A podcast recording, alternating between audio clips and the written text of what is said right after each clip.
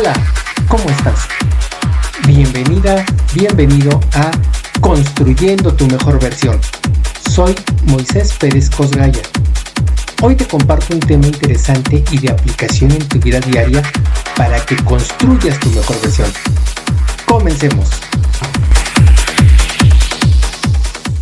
El episodio anterior trata de la manera en que ver una situación problemática desde un punto de vista diferente nos ayuda a descubrir que no tenemos un problema sino una oportunidad.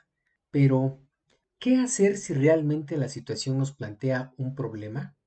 Para ejemplificar te contaré lo que le sucedía a Jaime. Esta es una historia ficticia basada en hechos reales. Jaime es subgerente de producción en una empresa que fabrica productos de limpieza. Jaime me contrató porque quería, según sus propias palabras, que su hijo y su esposa no abusaran de él, que lo tomaran en cuenta y que le hicieran caso.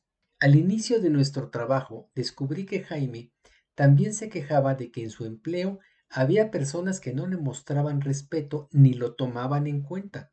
Lo que Jaime narraba era que tanto en su casa como en el trabajo sentía que las personas no entendían lo que les pedía y que cuando les reclamaba siempre terminaba discutiendo con las personas para que todo siguiera igual. Que lo que escuchaba tanto en su casa como en el trabajo era que no sabía pedir, que siempre se enojaba, gritaba, que no dejaba hablar a los demás y que por eso cualquier intento por arreglar las cosas terminaba siempre en discusión. A Jaime le pedí que me confirmara si había dos escenarios, el de su casa y el de su trabajo.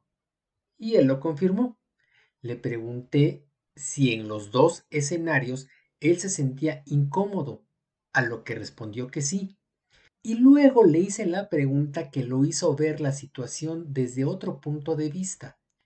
Le pregunté quién era el personaje constante en los dos escenarios en ese momento se dio cuenta de que él era el factor común y concluyó que era él quien tenía el problema y que ese problema lo llevaba a su trabajo y también a su casa. Así que él debía cambiar.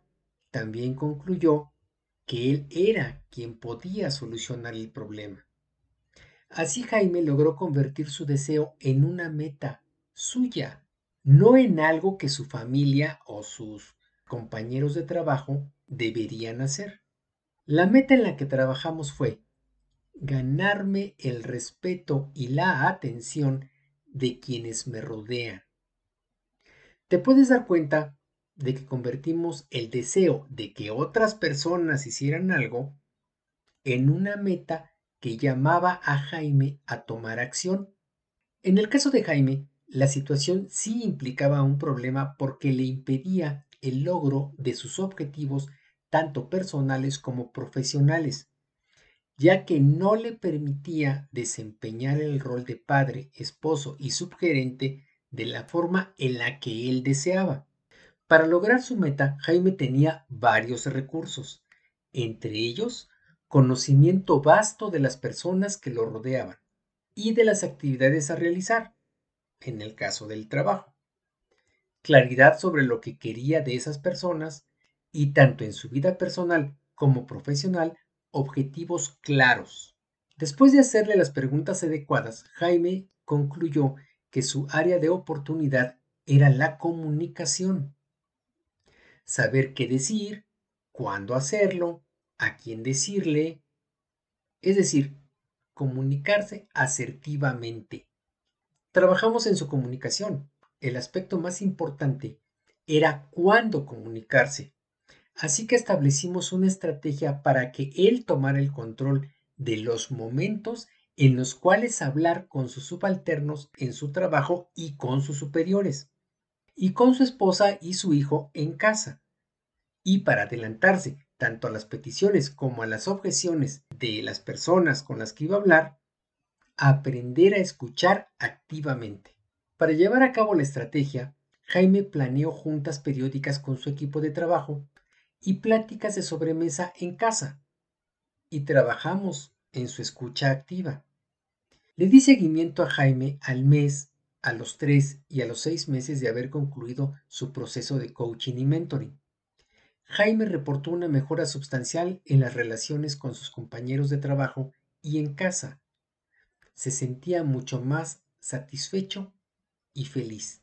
E inclusive tenía retroalimentación tanto en el trabajo como en casa de esa mejora, de cómo su presencia ya no era una presencia que fuera conflictiva para los demás, sino era una presencia mucho más tranquilizadora, más pacífica, más comunicativa y sobre todo más armónica, más armoniosa con el entorno, tanto en casa como en el trabajo. Pues bien, como puedes ver, algunas veces podemos confirmar que una situación problemática realmente es un problema pero verlo desde un punto de vista diferente puede ayudarnos a identificar la raíz del problema y así solucionarlo de manera definitiva y, como en el caso de Jaime, aprender nuevas habilidades. Muchas gracias por tu atención. Espero que lo que hoy compartí contigo te haya aportado valor y la mejor forma de aplicarlo en tu vida diaria puedo ayudarte a acelerar el camino a tu mejor versión. Contáctame sin compromiso alguno por mis redes sociales. Hasta la próxima.